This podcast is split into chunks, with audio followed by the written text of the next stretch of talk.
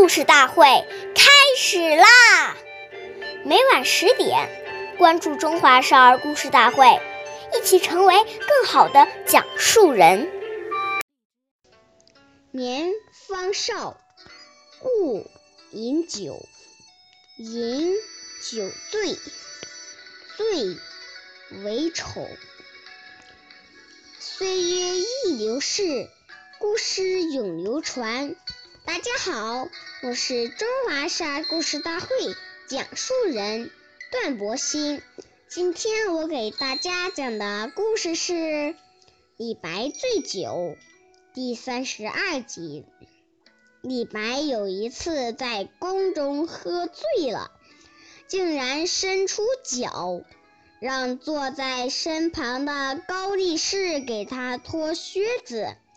高力士一时不知所措，只得给李白脱下靴子。但这件事让他耿耿于怀。终于有一首李白送给杨贵妃的诗，被他抓住了把柄。他挑拨杨贵妃。说李白在诗中故意侮辱杨贵妃，杨贵妃信了高力士的话，也对李白恼怒起来。后来玄宗几次想任命李白官职，都被杨贵妃阻止了。李白哪里会想到，酒后的不拘小节。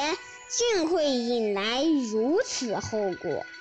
下面有请故事大会导师王老师为我们解析这段小故事，掌声有请。出很多丧失理智的事情，造成不可收拾的后果，所以呢，从小就不要饮酒。这个酒也包括。所有让我们沉迷的东西，像现在流行的游戏机、电脑游戏、赌博、酒吧、KTV，还包括更不好的抽烟、吸毒等等。